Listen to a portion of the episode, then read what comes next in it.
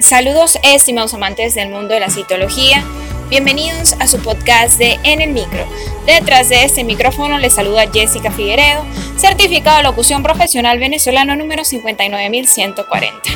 Recordándoles como siempre que este es el único podcast que el día de hoy se graba desde Venezuela y mañana se escucha en todos los laboratorios del planeta.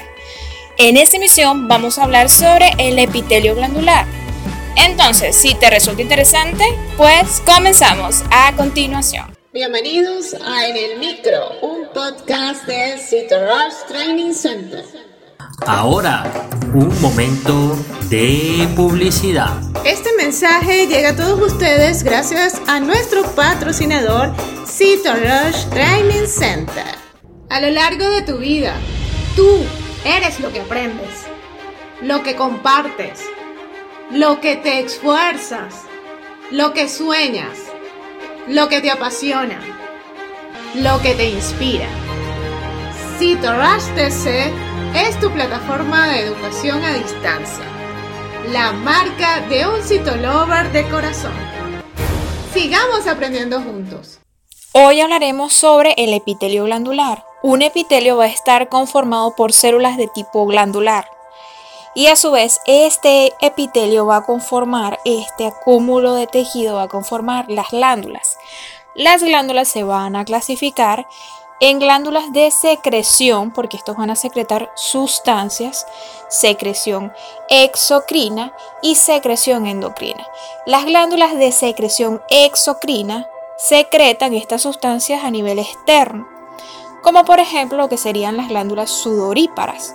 Estas glándulas van a poseer una serie de túbulos para poder sacar esta sustancia que ellos secretan, sean hormonas, sean proteínas, sean sustancias lipídicas, sean sustancias mucosas. Luego tenemos lo que serían las glándulas endocrinas, que estas van a secretar a nivel interno en el torrente sanguíneo, en esas venas, en esos vasos capilares, las sustancias que ellos segrega. Y también tenemos glándulas de tipo paracrinas, que las sustancias que ellos secregan, que ellos secretan, se la van a pasar a la célula vecina. Actúan sobre la célula vecina. Espero te haya resultado interesante esta información. También quería actualizarte que ahora hablo de histología y la semana pasada no hablé en el podcast de En el Micro porque estoy dando clase en la Universidad de Carabobo y he tenido que desempolvar conocimientos de hace 15 años de histología. Entonces, bueno, si escuchas algunos podcasts de este tema, disfrútalos. Es para reforzar el conocimiento mío y de mis estudiantes y tuyo también. Así que seguimos aprendiendo juntos. Nuevamente hemos llegado al final de tu podcast favorito de En el Micro. Si te ha gustado este episodio, puedes compártelo con todos tus amigos. Recuerda que puedes encontrarnos en Google Podcast, Spotify y iTunes. Nuestras redes sociales son CitoRushTC, mi Instagram personal arroba LCDA Jessica. Le mando un saludito muy especial a mis estudiantes de histología de la Escuela de Bioanálisis, a mis bebés de primer año esperando que crezcan y aprendan mucho dentro de esta asignatura. Y sin más nada que agregar, pues me despido diciéndoles como siempre que para aprender citología debes amar la citología.